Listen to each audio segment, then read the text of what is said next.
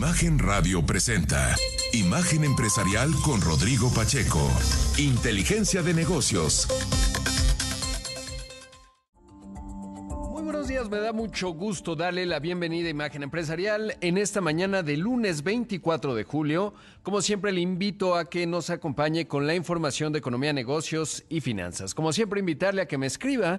Me encuentra en Twitter en arroba Rodpack, también en facebook.com diagonal Rodpack 905, también en Instagram como soy Rodpack y por lo tanto también en Threads, que prácticamente pues ya nadie lo usa, pero bueno, pues ahí quedó para la posteridad probablemente. Quiero enviar un saludo esta mañana a Mexicali, Baja California, ya nos escuchan a través del 105.5 del FM. Un abrazo a Renata Ramírez Aguilar y a todo el equipo que ya encabeza y comenzamos con el resumen del programa. Mire, primero le cuento que España llevó a cabo sus elecciones que fueron convocadas justamente por el PSOE, el Partido Obrero Socialista Español, eh, justamente pues porque había cierta debilidad en el Congreso. Hasta ahora el PP, el Partido Popular, se le denomina en el espectro, diríamos, de la derecha, no la extrema derecha, pero bueno, el punto es que se quedó con 136 sitios en el Congreso, mientras que el PSOE, el partido gobernante, 122. Sin embargo, al no tener mayoría calificada, tendrá que buscar una coalición para formar gobierno. Está, eh, pues justamente complicado el panorama polarizado allá en España, y esto dijo Alberto Núñez Feijó, el líder del Partido Popular. Superamos al Partido Socialista en votos y en escaños. Y, mientras que el Partido Popular sube 47 escaños, el gobierno de coalición no ha ganado ni un escaño en relación con el resultado de las elecciones anteriores. Le pido al Partido Socialista expresamente y al resto de las fuerzas políticas que no bloqueen el gobierno de España una vez más. Vamos a ver, Vox quedó bastante debilitado, ¿no? Que es eh, pues la extrema eh, derecha y Podemos no se ve por ningún lado. Eh, por otro lado, Pedro Sánchez, el líder del PSOE, el, todavía el jefe del gobierno español, dijo lo siguiente. España y todos sus ciudadanos que han votado han sido meridiana y rotundamente claros. El bloque involucionista de retroceso que planteaba una derogación total de todos los avances que hemos logrado durante estos últimos cuatro años ha fracasado. Aquellos que planteaban el machismo, el retroceso en derechos y en libertades han fracasado en el día de hoy y el bloque involucionista del Partido Popular con Vox han salido derrotados. Somos muchos más los que queremos que siga España avanzando, a que siga el camino del retroceso marcado por el Partido Popular con Vox pues va a ser muy interesante observar cómo va evolucionando y sobre todo, bueno, pues no, no hay una relación, digamos, con el, eh, la cartografía de la política nacional, pero eh, pues no deja de ser interesante eh, cuando ocurre en otras democracias, en esta que habla español, muy importante, evidentemente, España.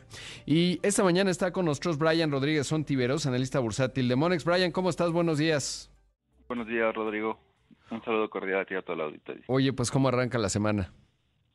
Vemos una semana movida, una semana con una importante agenda económica. Esperamos cierta volatilidad en todos los mercados, este, tanto por temas de decisión de política monetaria de los principales bancos centrales, como también temporada de reportes corporativos, tanto en México como en Estados Unidos.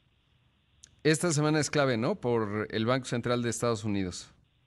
Así es, para, para el miércoles esperamos la decisión de política monetaria de la Reserva Federal particularmente un aumento de 25 puntos base para esta decisión. Te diría que la mayoría del consenso todavía esperaría un aumento más de 25 puntos base y quizá también ya para el cierre del año pues mantener esta política monetaria restrictiva, ¿no? Ya que si bien es importante mencionar que el tema de una recesión económica pues se ha disparado de alguna manera durante este año, aunque bueno, todavía podríamos visualizar ciertos efectos ya en el cuarto trimestre del 2023, pues la mayoría del consenso y bueno, también desde nuestra perspectiva solamente esperaríamos por el momento un par de aumentos más, pero sí esperaríamos o contemplamos que esta política monetaria restrictiva se extienda pues durante los próximos meses y quizá bueno durante el 2024 todavía ver un escenario similar. Claro, eh, y ahora si esto qué, qué implica con respecto al tipo de cambio, digo, ya nos dice, ustedes están viendo un aumento de 25 puntos base, eh, la inflación en Estados Unidos ha estado bajando, entonces ya no necesariamente ocurrirán los dos subsecuentes, aunque este, como ya lo señalas, podría ser el primero. Y en términos del tipo de cambio, ¿cuál sería el escenario, cómo ves que se vaya a mover vinculado a esta decisión del miércoles? Así es, de, cierta manera, un poco ya descontado el, el tipo perdón, este movimiento en el tipo de cambio, creemos que podría a lo mejor generar cierta todavía apreciación como lo ha venido haciendo en los últimos meses cuando se hace esta decisión de política monetaria. De alguna manera sería un movimiento no tan drástico, no tan fuerte, te, digo, derivado de que podríamos estar pensando en que ya se descontó parte de este movimiento, pero también hay que ver lo que podría venir hacia adelante, cuál es el, el contexto en el que se da este, este aumento, que se podría comunicar para las próximas decisiones y ahí es donde sí podríamos ver una volatilidad pues a lo mejor de manera importante un poco más considerable para el tipo de cambio. Pero sí todavía vemos estos rangos este para para perdón para el para el tipo de cambio por ahí cercanos a los 17 pesos y los 16,70 que ha estado recientemente de hecho, aprovecho el espacio para comentarte que recientemente actualizamos nuestro pronóstico del tipo de cambio para el cierre del año hacia niveles de 18.15 pesos. ¿Anteriormente en dónde estaba, Brian? Anteriormente lo teníamos ligeramente ubicado para arriba de los 19 pesos, ya con todos estos cambios que se han estado haciendo, este, tanto en lo, para lo, por parte de los bancos centrales, los datos más recientes de inflación también y de crecimiento económico, lo estamos ubicando ya en 18 pesos con 15 centavos. Claro, sí, pues es que ha sido, se han roto resistencias psicológicas, como se les llama a veces, ¿no? La de los 17 pesos y ahora estamos en los 16 altos eh, y bueno, pues ahí parecería que se va a mover. No hay nada nuevo particularmente en el escenario, salvo el hecho de que Estados Unidos pues ya no cayó en recesión, ha sido sorprendente el crecimiento económico de México, por lo menos el dato concreto 3.7% en el primer trimestre y lo que se va dibujando en el segundo trimestre, eh, pues ya nos pinta una economía mexicana que a lo mejor supera el 2.5%. Digo, hay puntos de fragilidad en la economía, pero sin duda eso es clave. Brian, muchas gracias por la entrevista. Gracias a ti, Rodrigo, y un saludo cordial a todo el auditorio. Ahí escuchamos a Brian Rodríguez Ontiveros, analista bursátil de Monex. Mire, le cuento justamente que se acaba de dar a conocer el reporte de la inflación de la primera quincena de julio. Es interesante porque sigue descendiendo la inflación. Estamos hablando que tuvo una variación de 0.29%.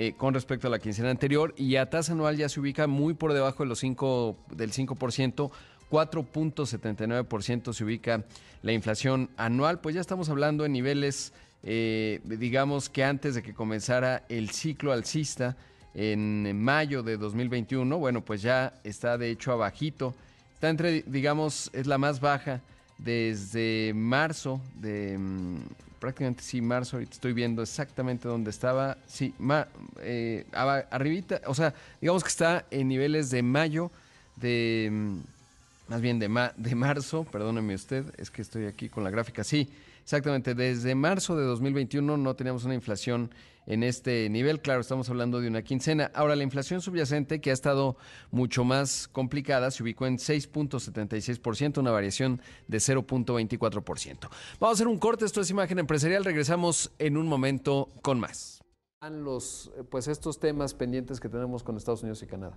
Bueno, en el tema de la consulta energética, yo he venido comentando que estamos trabajando muy bien en lo general y en lo particular. Primero obedecía a, dos temas particularmente, voy a decirlo de manera muy coloquial. Uno era la ley de la industria eléctrica del 2021, pero esa ahorita no se está aplicando porque está suspendida, entonces para fines prácticos y comerciales esa ley no aplica. Y el otro tema era una percepción de discriminación hacia empresas extranjeras de energías limpias. Y la verdad es que el tema se hicieron mesas técnicas, nos estuvo acompañando CENER, la Secretaría de Energía, se les fue explicando cuáles eran los, los temas, las situaciones y hemos ido solventando todo. Entonces ellos ya están conscientes de que no era un tema de discriminación, simplemente son temas técnicos y que se están atendiendo en tiempo y en forma. O sea, podríamos pensar que hay un escenario en el que finalmente las consultas dan resultado, no va a haber panel de controversia, ¿se hará un anuncio o simplemente pasará, digamos? Estamos tratando de ya finiquitar la consulta. Este, vamos, estamos en un diálogo de cómo hay temas que ellos le quieren dar continuidad, pero cómo le podemos dar continuidad a los temas sin necesidad de tener abierta la, la consulta. Entonces estamos en pláticas sobre eso y nosotros esperamos llegar a buen puerto en la negociación para poder cerrar las consultas que tienen un nivel, digamos, de digamos, de controversia un poquito mayor, a bajarlos a un tema de seguimiento. En eso estamos, estamos en esas pláticas. Y en la parte de maíz, porque justo hay un componente político, se ve en la fórmula, como se hacen los comunicados, hay una postura de la Secretaría de Agricultura de los Estados Unidos. Ahí, ¿cómo va el asunto? En la parte del maíz, las modificaciones que hicimos en el decreto de este año, del 2023, que abrogó el de 2020, ya queda perfeccionada técnica, la técnica jurídica del documento, ya no tiene ningún tema. La preocupación de Estados Unidos es que México podría en algún momento tomar decisiones sin base científica y lo que nosotros hicimos fue tal cual como está redactado en el TEMEC, la parte de que todos los eventos biotecnológicos se debe cuidar siempre en cualquier autorización la parte científica, con el mismo texto lo pusimos en el decreto tal cual para que no hubiera ambigüedades. Entonces, pues ese es el único tema que, estaba como pendiente. Lo comentamos estos días en las reuniones que por favor lo revisaran para que vieran que tomamos textualmente la redacción del tratado para que no hubiera ningún, ninguna duda que estábamos cumpliendo con él. Y pues ellos se quedaron con la tarea de revisarlo pero la verdad es un tema que más bien tiene tintes políticos. Claro, porque no hay, digamos, en la parte del maíz blanco, pues no importamos maíz blanco básicamente, de algunos países coyunturalmente, pero no es un asunto. Entonces no tendría que haber materia, digamos, de disputa en términos del maíz amarillo. Para la tortilla nosotros somos autosuficientes. Nos sobra maíz blanco. Estados Unidos no tiene maíz blanco. Importamos más, más bien maíz amarillo y para es para uso pecuario industrial, e industrializado. Las importaciones de Estados Unidos han estado creciendo año con año. Del 2020 para acá, las importaciones de Estados Unidos crecen. tampoco puede haber que ha habido un daño o una afectación comercial porque sus importaciones, las importaciones de México de Estados Unidos están creciendo. Entonces, no hay ningún elemento ni técnico, ni de observación, ni comercial, ni ninguna afectación. Es meramente político y pues bueno, si Estados Unidos decide, decide subirlo al ámbito político, pues se tendrá que discutir en un ámbito político. Claro. ¿Y, ¿Y, cómo se ve el panorama en esa parte política? Porque en los dos países vamos teniendo ya un horizonte electoral en 2024, allá también es una elección presidencial, es relevante, y de repente en la parte política no técnica del tratado se empiezan a ver voces del campo republicano, abrazos, presiones en el campo demócrata conforme más avancemos y se vayan definiendo las primarias, etcétera. En ese contexto, ¿cuál es la hoja de ruta de México para ir navegando esa parte política y que nos ponga poco ruido? La, digamos, la redacción del comunicado me da la impresión que los tres países están en ese interés, pero bueno, pues lo político no lo controlamos necesariamente. ¿Cuál, cuál es la estrategia ahí? Mira, lo que nosotros estamos esperando como Secretaría de Economía es que a medida que se acerquen las elecciones de Estados Unidos, porque el maíz donde afecta es en las elecciones de Estados Unidos, concretamente en el estado de Iowa, que es también por donde empiezan las primarias. Entonces, a medida que se acerque el periodo electoral, esa zona entre la presión que tengan republicanos y demócratas, pues van a utilizar a México para tratar de llevar para un lado no las votaciones. Nosotros, pues, lo que tenemos que hacer, y yo mi sugerencia, y lo hago y se los digo a los empresarios, es quitemos el ruido blanco de la política, que es un tema meramente electoral de Estados Unidos, y nosotros concentrémonos en la parte técnica, en la parte comercial que no está sufriendo afectaciones para seguir construyendo. Porque ahorita en México tenemos una oportunidad muy importante de crecimiento y además esos son palabras que van a pagarse voces que se apagarán una vez pasadas las elecciones y que además no tienen ningún impacto ni jurídico ni comercial. Entonces, nosotros lo que estamos haciendo es una labor al nivel empresarial para tratar de apagar esas voces y decir, vayámonos y concentrémonos en lo importante que es el crecimiento de México, ¿no? la inversión en México. Y en ese contexto, la parte, por ejemplo, las decisiones que toma arbitrarias el gobernador de Texas, eh, ¿Ha habido buena respuesta? El US, digamos que pues en la Federación de los Estados Unidos está acotado también lo que puede hacer, pero ¿qué tanto ha sido eh, pues empático con México la parte del USTR y el gobierno de Biden en, su conjunto relativo a eso? Por ejemplo, en el caso de Texas, la verdad es que nosotros nos pronunciamos también en, de manera institucional. Estuvimos platicando con USTR y ellos saben que lo que se hizo o lo que se pretendió, porque fue fue momentáneo, fue temporal, este, podía tipificarse como un caso de obstaculizar el comercio. Eh, lo entienden técnicamente correcto y ellos también hicieron labor al interior de su país para tener controlado pues las actuaciones de los de estos actores políticos para que queden dentro del marco jurídico internacional, ¿no? Y hemos recibido buena cooperación técnica entre las áreas de comercio, digamos, de Estados Unidos y de México. Ahora, el otro gran componente de esta coyuntura es eh, pues todo el famoso nearshoring. Vino la, la, misión de Taiwán, bien interesante porque ahí México puede jugar un papel clave en todo el tema de semiconductores electrónicos y acompañado del transísmico.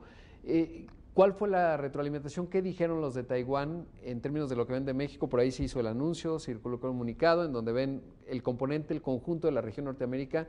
De ese punto, ¿cómo, ¿cuál fue? Yo creo que fue una misión muy exitosa. Vinieron 38 empresarios, representantes de 23 empresas.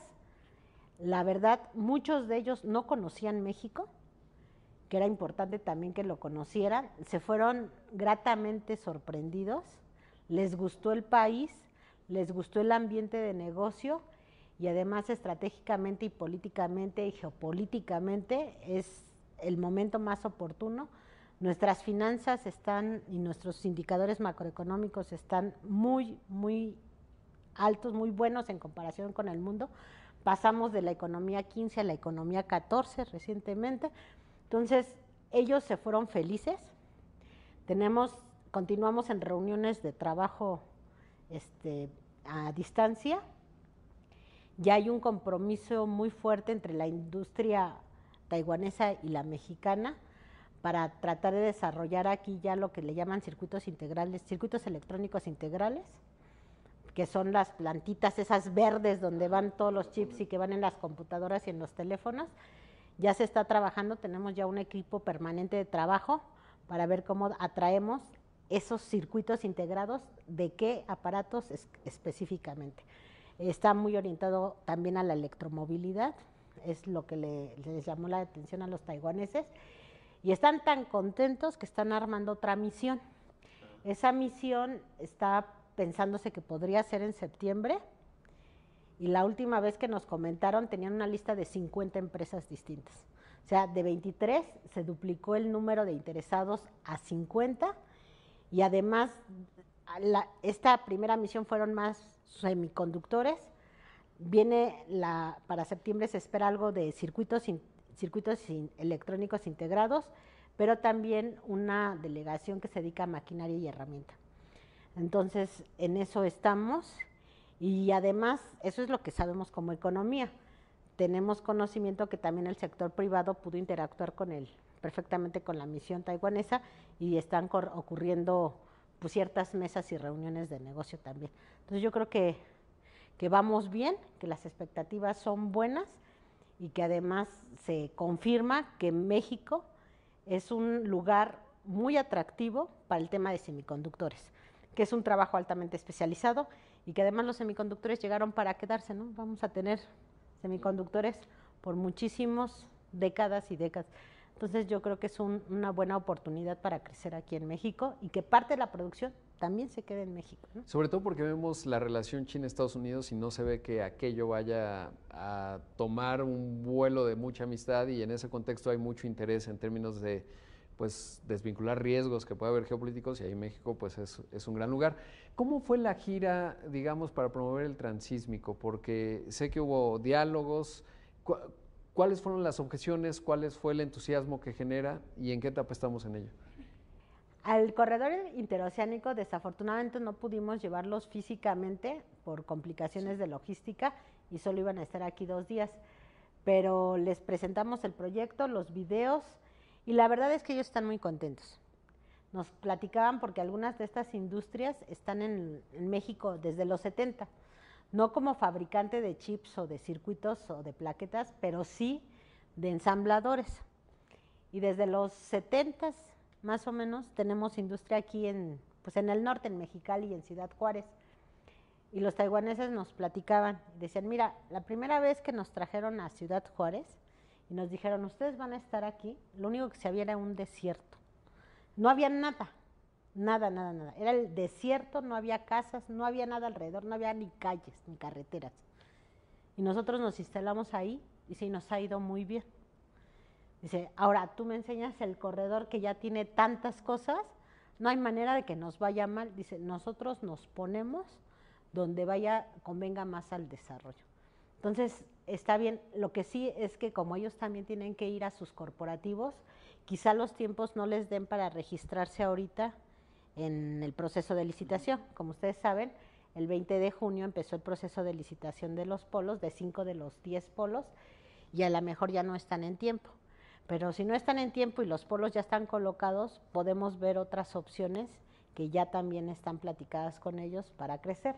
Por ejemplo, otro lugar muy importante, digo, aparte del Plan Sonora, es el, en Hidalgo, porque está a 10 kilómetros del aeropuerto del AIFA, del Felipe Ángeles, que va a ser un aeropuerto principalmente de carga, y además está muy cerca también de la ciudad de Pachuca y de la Ciudad de México, y entonces va a ser relativamente sencillo atraer todo el capital humano todo el talento altamente especializado. Y el Arco Norte además, ¿no? y el Arco Norte que conecta. Querétaro, Puebla y tal. Eh, y en ese contexto, eh, ¿qué sé que hay una convocatoria pública del 26 de junio, la próxima semana, para los detalles, digamos, que tiene que ver con, con el tema fiscal. ¿Cómo, ¿Cómo, está la coordinación con Hacienda en, en, esa parte y sobre todo en qué etapa estamos? ¿Cuál ha sido el interés de los que se han inscrito? Ah, bueno, el, como viene el proceso de licitación, primero viene un, registro de interesados. Ahorita estamos en el proceso de, registro que termina el jueves. Los invitamos a todos los empresarios y a todos los que estén interesados que se inscriban para estos cinco polos. Son los cuatro de Veracruz. El registro termina este jueves. a partir de este jueves nosotros hacemos la revisión documental el día de hoy han ingresado documentos 55 empresas o consorcios o participantes, 55, de los cuales con integración documental completa han sido 33. Este, estamos hablando por teléfono con el resto para que entregue sus documentos completos. Y para el próximo jueves 26 de julio, lo que tenemos es una junta de orientación. Esa junta de orientación la estamos organizada acompañando con también con los gobernadores, porque también los gobernadores van a dar a conocer los incentivos fiscales que van a tener en cada uno de los estados y también van a ir acompañándonos otras autoridades que tienen que ver con todos los permisos y todos los trámites administrativos que tengan que ver con los polos de desarrollo. Interconexión a la energía eléctrica, interconexión de gas, agua, internet, todo lo que tenga que ver con los servicios o con los habilitadores de este polo de bienestar, que tengan que pasar por algún permiso cualquiera de gobierno, federal, ASEA, Semarnat, lo que, van a estar ahí presentes para que nosotros, mm, para que vean que hay un compromiso de todo el gobierno, para que la gente que participe va a tener un acompañamiento personalizado para obtener todos sus trámites y permisos de manera ágil y rápida. Qué importante esa, ese componente. ¿Qué hay, digamos, de cómo o qué decirles en la parte de la continuidad? Porque, pues, en México hemos visto cambios de administración de sexenio y de repente la continuidad se pierde. ¿Cómo garantizar que, el corredor eh, va a tener continuidad, pues, más allá del 2024 y lo que venga?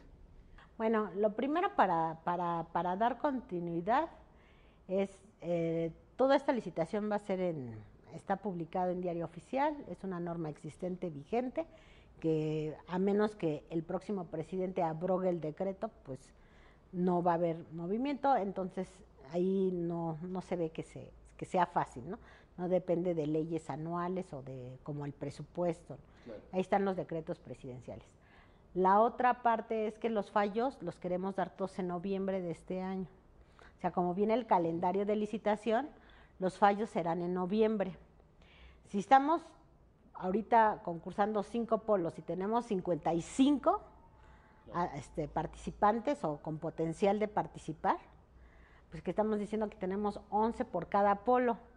Entonces yo tengo mucho optimismo en que todos los, los cinco polos queden asignados en este primer proceso. Si no los, yo creo que los cinco, pero yo creo que mínimo van a ser tres.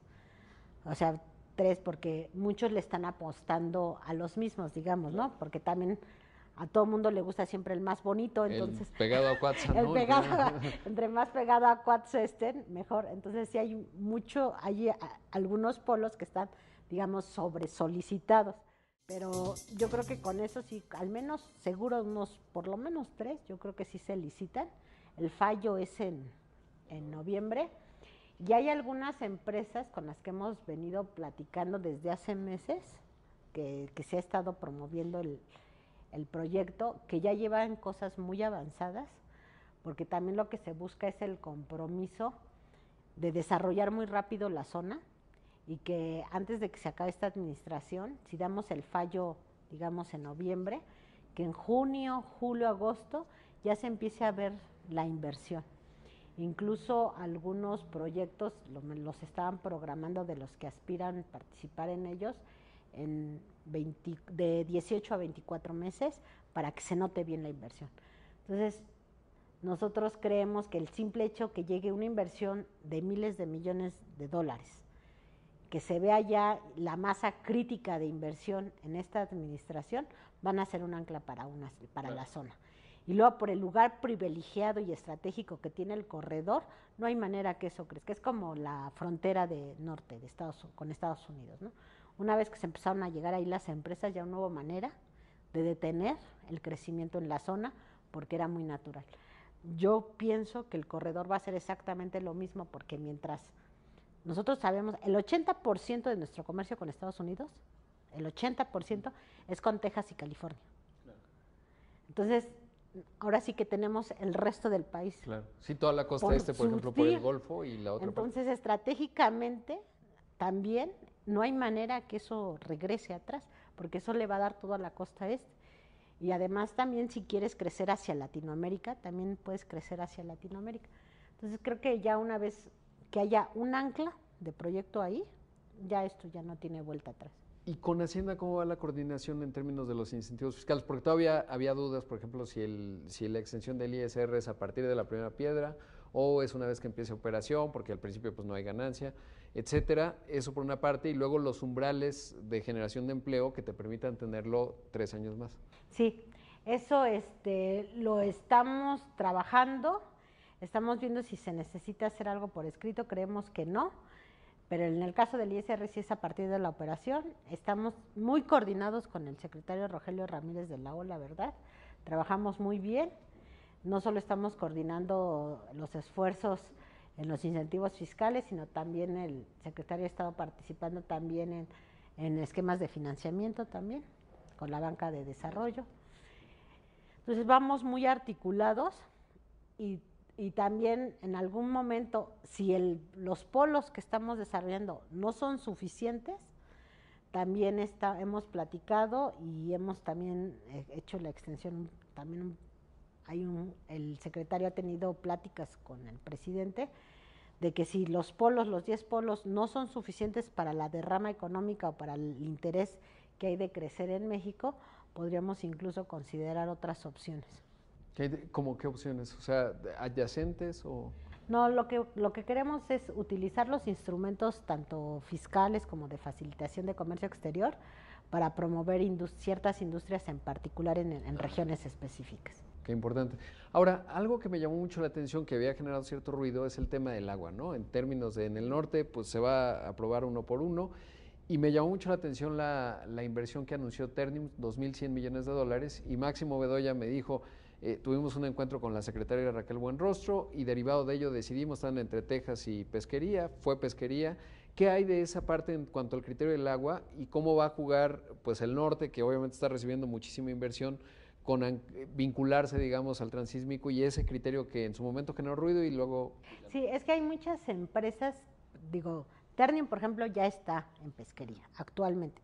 Con independencia de la inversión, tiene una gran inversión, tiene una gran planta en, este, en pesquería, incluso tienen su propia planta de generación eléctrica para abasto este, de autogeneración y de alimentar la planta, y tienen sus concesiones ya de agua.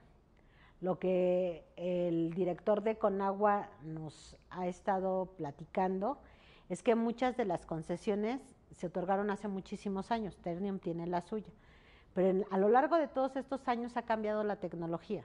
Entonces, en general, muchas industrias el día de hoy son más eficientes.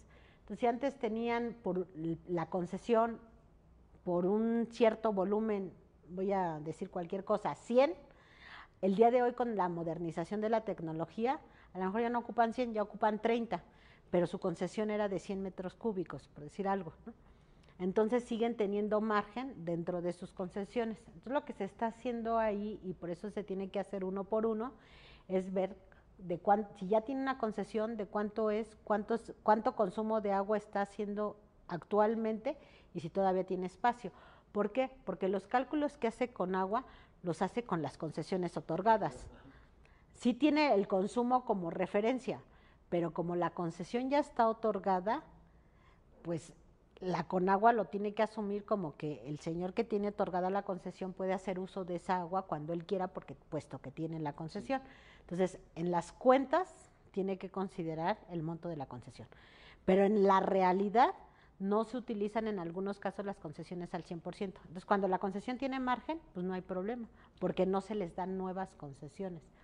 Lo otro que también se está utilizando es algunas empresas en el ánimo de desarrollar algunas zonas, a lo mejor hay una empresa que tiene una concesión por 100 y nada más está usando 30. Entonces, se le está invitando a decirle, oye, mira, tú tienes una concesión de 100, solo utilizas 30, solo has utilizado 30 en los últimos 20 años, pues te la dejamos en 50 y libérame 50. Y entonces esa nos da margen para ir abasteciendo la zona y también para programar mejor los flujos hídricos. Entonces, ese es un trabajo muy, muy, muy artesanal, digamos, uno por uno, que está haciendo con agua, pues con el ánimo de, ayudar a, que, a, que todo mundo este, pues consiga y podamos hacer lo, lo máximo siempre y cuando no se ponga en riesgo a las comunidades, ¿no? O sea, lo prioritario, lo prioritario sí va a ser el consumo de agua para la gente. Sí, si no, no van a tener ni trabajadores, todos empezamos por ahí, que es importante. Y ya por último, secretaria, esta es una duda un poco más amplia, pero veía los datos de la CEPAL de la inversión extranjera directa y Brasil la trajo, me sorprendió muchísimo, creció mucho la inversión extranjera ya, no, poco más de 90 mil millones de dólares. Y México le fue muy bien, 38 mil millones de dólares, son los dos grandes de la región. Pero yo pensaba, y hasta lo escribía, pues Brasil no tiene ni la posición geográfica de México, ni la sofisticación en la manufactura de México. En fin, una serie de condiciones. Incluso el PIB per cápita mexicano en términos de consumo y con el salario mínimo pues va creciendo y decía, ¿cómo es que atrajeron el doble que nosotros? Porque de Brasil yo no he visto y sí que veo la prensa internacional que el nearshoring en Brasil, en México sí. ¿Por qué? ¿Qué, qué pasa ahí? Es parte de esta división geopolítica, ¿no? O sea, nosotros, por ejemplo, si observamos las inversiones que están llegando, las inversiones que nos están llegando son principalmente Estados Unidos y Canadá.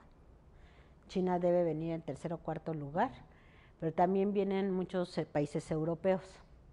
Pero el más importante sigue siendo las empresas de origen norte de Estados Unidos.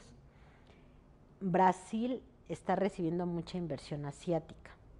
Entonces, parte de, la salida y del flujo natural que necesita también Asia, dice, nosotros estamos muy cerquita de Estados Unidos, entonces también a Asia se le va a complicar más entrar recursos a México por razones obvias, porque también Estados Unidos con sus políticas también está presionando mucho a la empresa norteamericana a tener una proveeduría lo más independiente, con el menor riesgo, país con China. Entonces, nosotros tenemos principalmente empresas de Estados Unidos. Y taiwaneses vendrán, espero. Y eh, para semiconductores, porque así no hay, no hay de otros, porque los, los, los taiwaneses tienen el 60-70% de la, de la oferta global. Pero entonces esto hace que aquí las empresas que ya están instaladas en México, las norteamericanas o las que van a venir, pues no requieren tanto esa proveeduría. Y en, en Brasil está llegando mucha, mucha inversión. Digo, hay para todos, ¿no? Pero sí me llamó la atención el dato y sobre todo la narrativa en términos de México. y es asiática. Ah, este, no me he metido a estudiar mucho el caso de Brasil, qué es lo que está llegando, pero sin duda el, la industria más especializada que va a generar empleos más remunerados está llegando a México.